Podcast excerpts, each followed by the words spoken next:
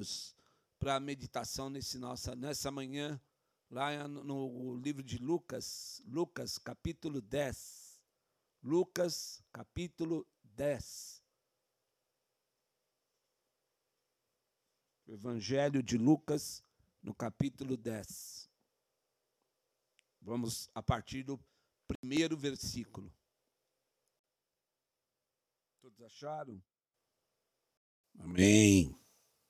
Depois disso, o Senhor designou outros setenta, os enviou para que o precedessem em cada cidade e lugar aonde ele estava para ir. E lhes fez a seguinte advertência: A seara é grande, mas os trabalhadores são poucos. Rogai, pois, ao Senhor da seara que mande trabalhadores para a sua seara. Ide, eis que eu vos envio como cordeiros para o meio de lobos. Não leveis bolsa, nem alforge, nem sandálias, e a ninguém saudeis pelo caminho.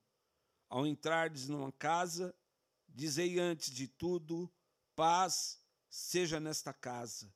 Se houver ali um filho da paz, repousará sobre ele a vossa paz. Se não houver, ela voltará sobre vós. Permanecei na mesma casa, comendo e bebendo do que eles tiverem, porque digno é o trabalhador do seu salário. Não andeis a mudar de casa em casa. Quando entrardes numa cidade e ali vos receberem, comei do que vos for oferecido. Curai os enfermos que, que nela houver, e anunciai-lhes: a vós outros está próximo o reino de Deus.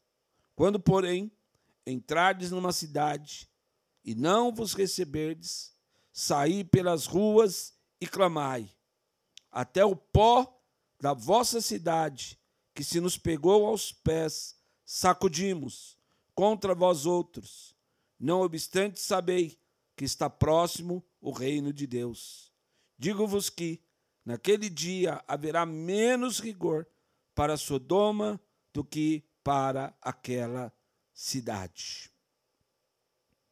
Amém? Esse é um texto é, que eu gosto bastante. Aliás, quando nós estávamos é, refazendo né, o nome da igreja, eu falava com o André sobre chamarmos a igreja de Missão 70 por causa desse texto. Por causa desse texto. O envio dos 70, já Jesus já havia enviado os doze. E agora, entre os seus discípulos, ele envia outros 70 para realizarem a obra, realizarem a proclamação nas cidades que Jesus ainda iria passar, eles iriam à frente como batedores, né, mesmo, anunciando: eis que está próximo de vós o reino de Deus.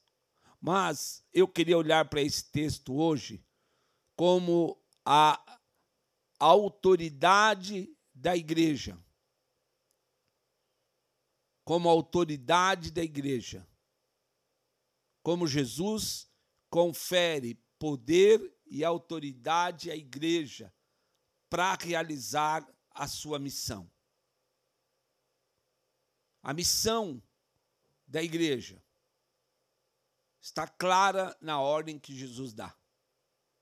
E é claro que eu não poderia deixar de fazer o contraponto em relação ao que nós temos, ou o que o, o, o a nossa contemporaneidade tem declarado ser a missão. E eu não sei se você já parou para pensar seriamente em qual é a missão. Porque há muitos.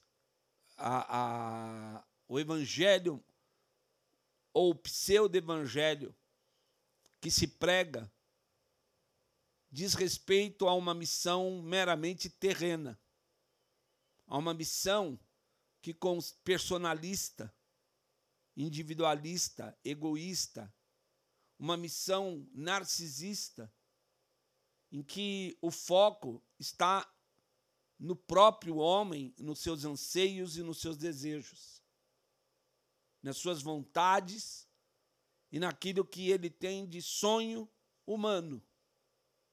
Mas Deus tem um sonho, se a gente pode dizer assim. Jesus tem um desejo maior. Jesus tem uma expectativa maior do que é, nos dar meramente coisas, coisas materiais. Se nós pararmos para imaginar o sacrifício de Jesus na cruz, se nós pararmos para, acabamos de ouvir esse hino, né, que a gente está ouvindo desde a Páscoa aí na oferta, naquela via dolorosa, sofrendo com aquela coroa de espinhos, depois os pregos nas mãos, erguido, morrendo por sufocamento nos seus próprios fluidos. Muito, muito sério. E quando nós olhamos, a gente imagina que Jesus morreu na cruz para que eu tivesse um carro novo, uma roupa nova, uma casa com piscina, é claro, para que eu tivesse é, é, conquistas humanas. Esse texto, ele é muito sério, porque aqui Jesus faz um envio dá advertências e nos faz promessas. O envio é o ide. Ide. Ide e anunciai que o reino de Deus está próximo. E é interessante porque reino é Basileia no grego. E o Basileia, eu sempre repito isso porque é importante. O conceito e o desejo dos religiosos, dos, é, dos da religião, fariseus, saduceus, herodianos, era a espera de um reino e de um rei humano, um general que pisasse sobre os seus inimigos, que desfizesse as cadeias romanas que prendiam a Judéia. E mais, eles pensavam longe, que por meio do reinado do Messias, toda a terra estaria sujeita às doze tribos. Mas o ide de Jesus é diverso, é diferente. O id de Jesus é para anunciar, para proclamar que o reino de Deus, que o Basileia Oranos, que o reino dos céus estava para se manifestar. E o precursor desse reino era o próprio Cristo, o próprio Nazareno que ao entrar nas cidades e anunciando a paz, curando enfermos, ressuscitando mortos e dizendo: é chegado o reino tão aguardado. É chegado, de fato, o reino que nós esperamos. Quando eu falo isso, eu não, não desprezo nada do que é humano. Aliás, o próprio Senhor diz Não andeis ansiosos né, de coisa alguma, porque se Deus supre o, o, o pássaro, né, os pássaros que voam, o lírio dos veste, os lírios do campo, e ele coloca, ele faz a pergunta: não valei vós muito mais do que essas coisas, essa criação? O apóstolo Paulo lá em João, em João, o apóstolo Paulo em Romanos, ele diz: se, se Deus entregou o seu único filho por mim e por você, como é que ele vai nos negar, nos negar as outras coisas? Jesus, em Mateus 6,33, diz: buscai o reino de Deus.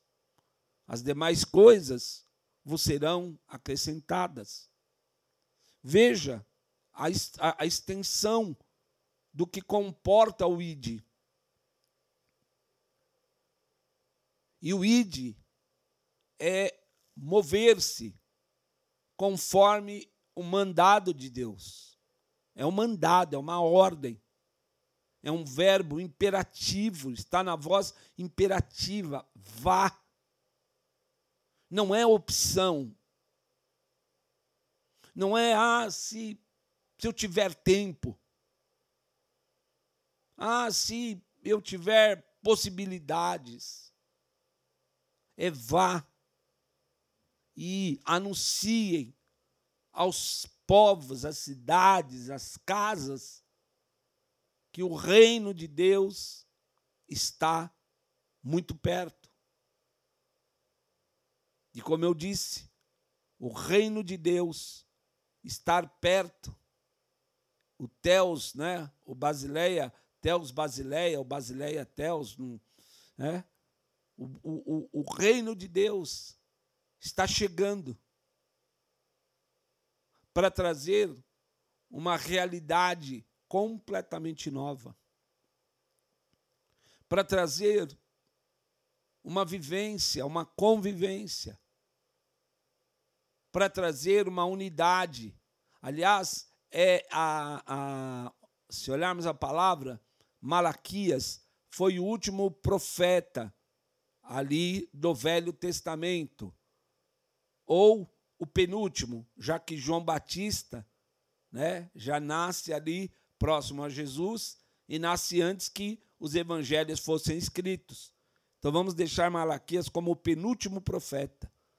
E lá nos últimos versículos do seu livro, que é um pequeno livro de três capítulos, ele profetizando sobre a vinda do Messias, ele diz que quando Elias voltar, e essa era uma referência a Jesus, ele está dizendo que ele converterá o coração do pai aos filhos e dos filhos ao pai.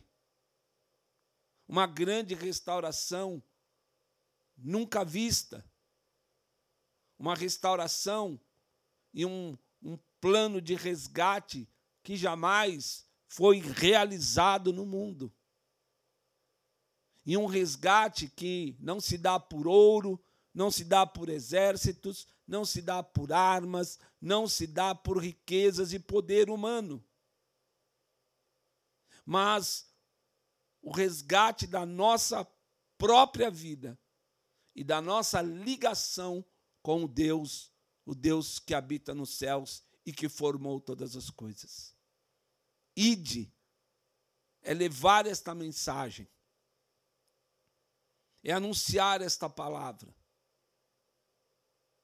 é fazer com que não fique preso, como não está presa, graças a Deus. Há um texto que eu não me lembro agora, mas de Paulo diz: que a palavra ela não está presa, ele está, mas a palavra não. A palavra não está presa. E olha que interessante. Mesmo sem o prédio, mesmo sem uma localidade que nos, como eu disse há pouco, me entristece tanto, a palavra não está presa. Pela internet, ela está alcançando centenas de vidas.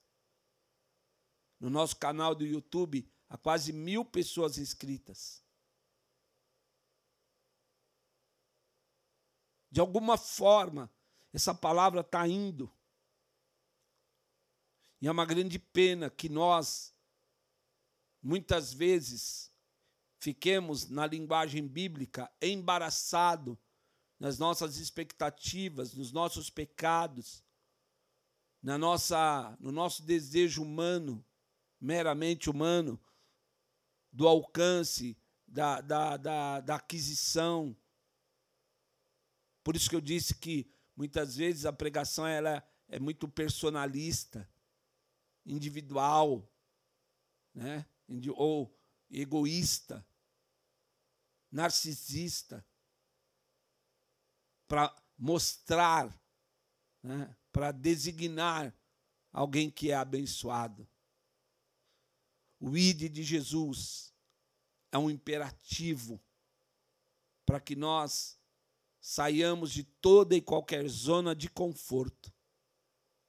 Seja você adolescente, seja você homem, mulher, casal, para que você vá e fale do amor de Deus. É chegado um reino que não vem com os valores que talvez você aguarde, mas vem com valores que você precisa para trazer restauração, para trazer um renovo, uma grande e única segunda chance. Essa era a promessa que muitos entendem apenas como financeira, mas Ageu, lá no capítulo 2, versículo 9, se eu não me engano, ele diz que a glória da segunda casa será maior do que a primeira. E muitas vezes esse texto é lido meramente no aspecto da aquisição, da multiplicação dos bens. E a grande verdade é que a glória da segunda casa é o Espírito Santo morando não mais no templo, mas agora habitando na minha e na tua vida. Eu sei que, para quem é focado né, na, na, na religiosidade, como eram aqueles que receberam esta mensagem, era muito difícil para eles compreenderem. Eu nem me coloco em posição, só, nós só temos uma vantagem: nós nascemos depois de Cristo. Nós nascemos depois do advento do Messias. E por isso, quando lemos o Evangelho, sabemos que aquele que fala, fala a verdade, fala de uma maneira tremenda e poderosa, fala de uma forma transformadora, e agora a missão que ele dá aos 70 é: vão. Vão. Porque é chegado o reino de Deus. Em segundo lugar, Jesus faz advertências. A primeira, rogai ao Senhor da seara, é grande a seara, mas poucos são os ceifadores rogai, orai, orai, implorai ao Senhor que vos mande mais trabalhadores. E nós cantávamos, tem uma música de uma banda chamada Expresso Luz que fala isso. Rogai ao Senhor da seara que nos mande mais trabalhadores. Quem quer ajudar? Isso é o sentido, o sentimento de orarmos ao Senhor Olha o que está acontecendo no mundo: guerras, pragas, pestes, inimizades, impurezas, uma sociedade às vezes irreconhecível, capaz de atos tão misericordiosos, mas ao mesmo tempo bombardear hospitais, matar famílias, passar com um, um tanque de guerra sobre um carro de passeio.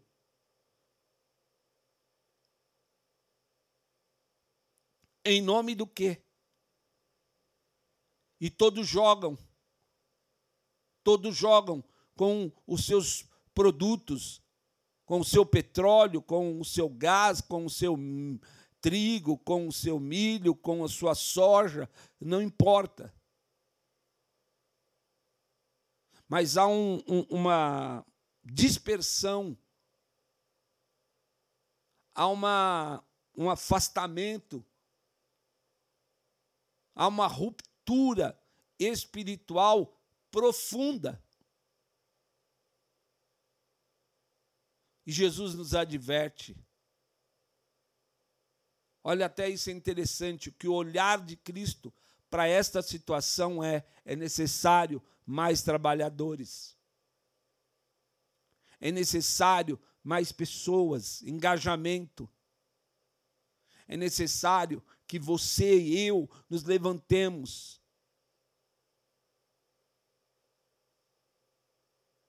Que nós nos levantemos. Se nós estivéssemos presencialmente, eu ia falar para você: levante-se agora. E posso falar para você na sua casa: levante-se agora, um segundo. E se envolva na obra de Deus. Se envolva com a proclamação, porque a seara é muito grande. Poucos são os trabalhadores. Quem quer ajudar? Quem quer colocar à disposição de Cristo o seu talento, o seu dom, a sua capacitação. Você não tem, é, é, digamos, dons, habilidades por acaso. Tenha certeza disso. Você não tem uma habilidade seja ela em que área for, meramente para a satisfação dos teus é, as, das tuas aspirações humanas. Mas você tem dom. Aliás, Paulo fala isso em, lá em Romanos 12, quando ele diz que o Espírito é dado a cada um segundo a proporção que né, ele deseja, e ele diz: se você é professor, faça com esmero, fa ensine com excelência. Se você é um ofertante, faça com liberalidade. Se você tem é, outro e qualquer outro dom, faça de uma maneira em que Deus se agrade e tenha prazer na tua vida e que o dom e o talento que ele te deu não foi em vão. Há muitos ceifeiros que estão pegando a moeda, o tesouro, estão enterrando.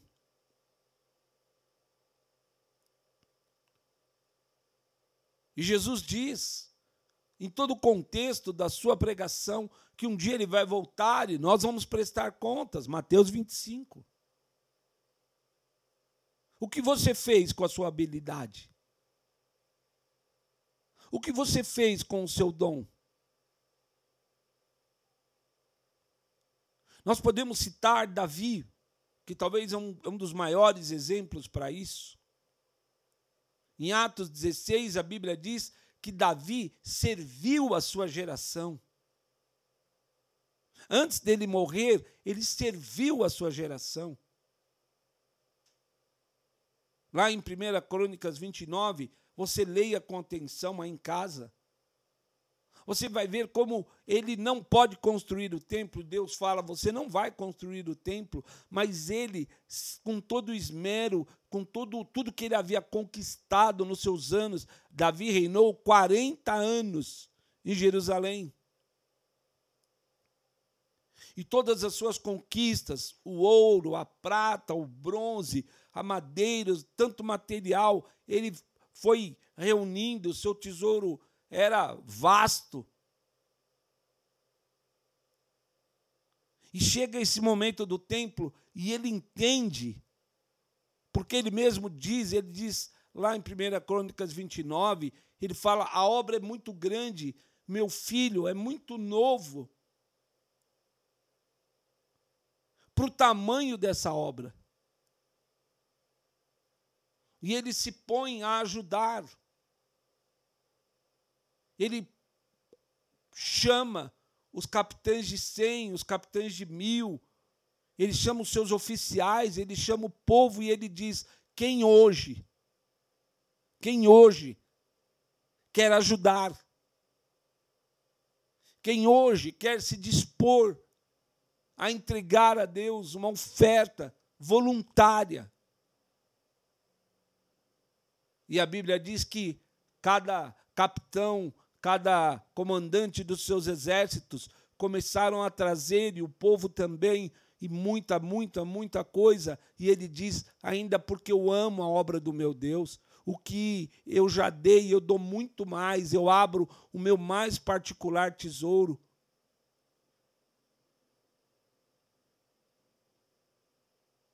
Um dom, um talento é um tesouro que você tem. E você precisa de pôr isso à disposição de Jesus. A segunda advertência que ele faz é: eu vos envio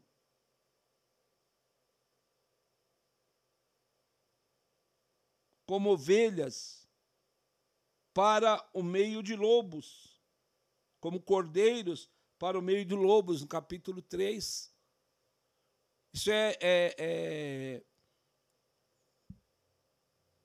sui generis, eu dizia, é, é especial porque Jesus adverte: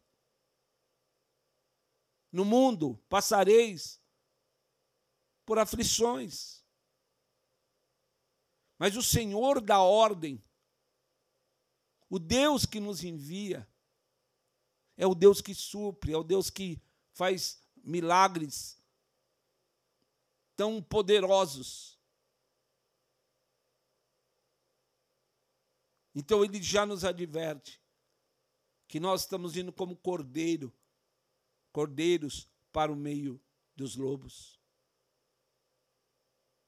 Para a violência das palavras, dos xingamentos, dos suplícios, da morte.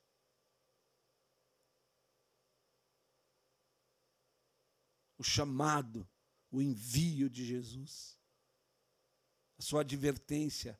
E ele fala mais, ele diz no 4: Não leveis bolsa, nem alforge, nem sandálias. Talvez a, a pergunta que se faz ao ler esse texto é: Senhor, mas como nós sobreviveremos? Como assim? Não leva bolsa, não leva alforge, não leva sandálias? E o Senhor diz a ele: aonde vocês forem, aonde vocês entrarem, aonde vocês anunciarem, levai a paz. Primeira coisa, quando vocês entrarem numa casa, saúdem com a paz. Se houver um filho da paz, essa paz será plena, né? Se esse shalom estiver ali ou Eirene, do grego, estiver naquele lugar, se houver alguém movido pelo Espírito, então ali vocês vão comer, ali vocês vão beber, ali vocês vão é, participar da família como se membro dela fosse. Porque digno é o obreiro do seu salário. Digno é aquele que né, quem vive do altar, sobreviva do altar. E é claro, só nesse texto há muitas verdades a serem ditas, que não, não é o momento aqui, mas em outro oportuno falaremos.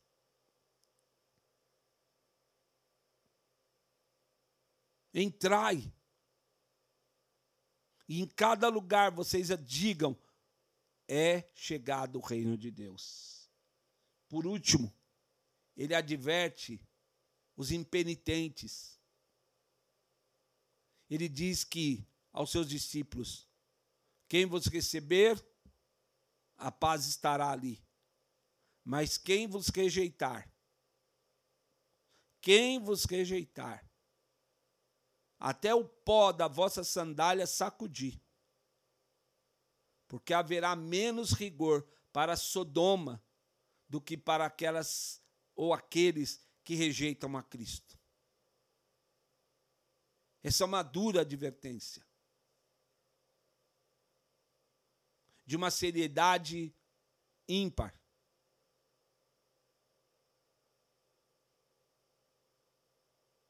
Jesus nos envia. Jesus faz advertências. Mas Jesus, vamos lá agora para o capítulo, versículo 17. Mas Jesus faz promessas. E olha só que tremendo. Lá no verso 17, a palavra diz assim: o regresso dos 70. E diz assim: Então regressaram os 70, possuídos de alegria, dizendo: Senhor, os próprios demônios se nos submetiam pelo teu nome.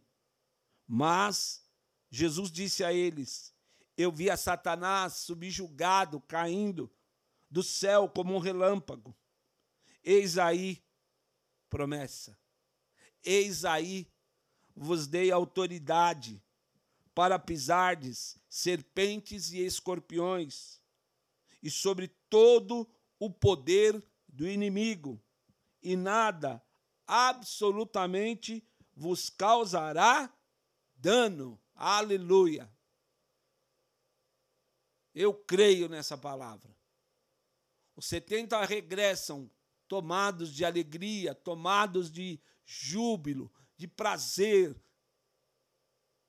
porque eles obedeceram o ID, porque eles se é, arrojaram no, no, no, no trabalho da seara, anunciar o reino, a curar os enfermos, a levar a palavra. E agora eles voltam, possuídos de alegria. Jesus diz que ele via Satanás despojado, né? Esse aqui, essa palavra caindo na terra é despojado, curvando-se, destituído do seu poder e da sua autoridade sobre os homens. E essa promessa, há duas, né? Finais. A primeira, ele nos deu autoridade sobre a obra das trevas. E você sabe que eu pensava nessa noite, porque é algo que todo domingo é, é, é eu acordo 5 horas da manhã, quatro, hoje foi, foi 4 e 58 e a minha mente fica. É, é, eu creio que é Deus também querendo que eu medite um pouco mais. E eu estava pensando o quanto nesse tempo de, de pandemia, de mudança de hábitos, de costumes, de relativização da família, né? a coisificação do sagrado e a sacralização daquilo que são coisas. São dias maus. São dias maus. Eu meço muito pelas músicas, como eu gosto muito, né? Eu sou, entre aspas, um músico. Eu meço pelas canções ou populares, ou mesmo as ditas cristãs, como a pobreza das letras, a sexualização das, das canções, a falta de gosto mesmo. E a gente vê tanta gente dando atenção e, e, e, e tais coisas fazendo parte que muitas vezes a igreja vai se recolhendo. Mas, meu amado, a Bíblia diz que as portas do inferno não avançarão, não prevalecerão contra a igreja. E esta não é uma postura de defesa. Por que, que o inferno não vai é, é, poder fechar ou ir contra? Porque as portas da igreja é que vão avançar. As portas da igreja é que vão ampliar-se. Isaías 54, alarga a estaca das tuas tendas, para a direita e para a esquerda. Eu estou hoje trazendo uma palavra de pleno e total desafio à nossa fé. Eis aí vos dei autoridade para pisardes em escorpiões e serpentes, e nada, absolutamente nada, vos causará dano. Que coisa absurda de, de, de não no sentido pejorativo da palavra, mas que coisa maravilhosa, que coisa esplêndida, que coisa suntuosa, que verdade estamos sendo postos é, frente a nós.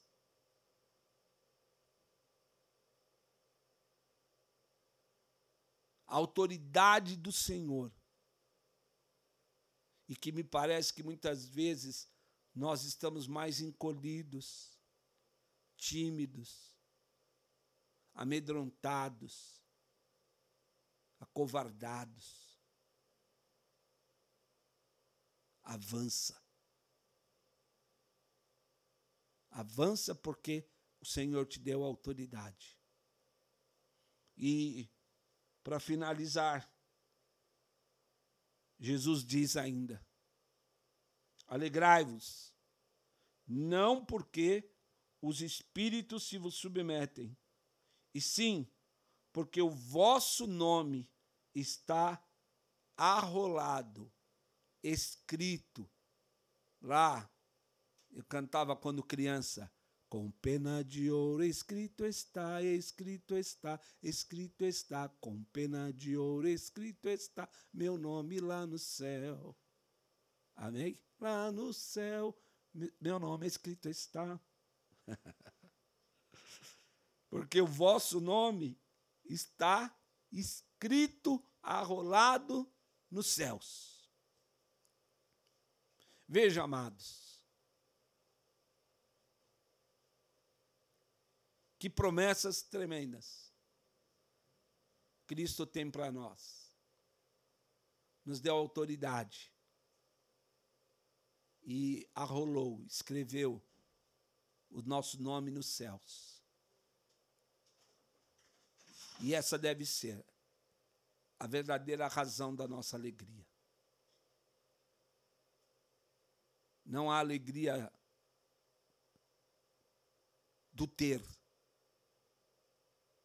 mas a alegria do ser de Jesus, do pertencer a Jesus.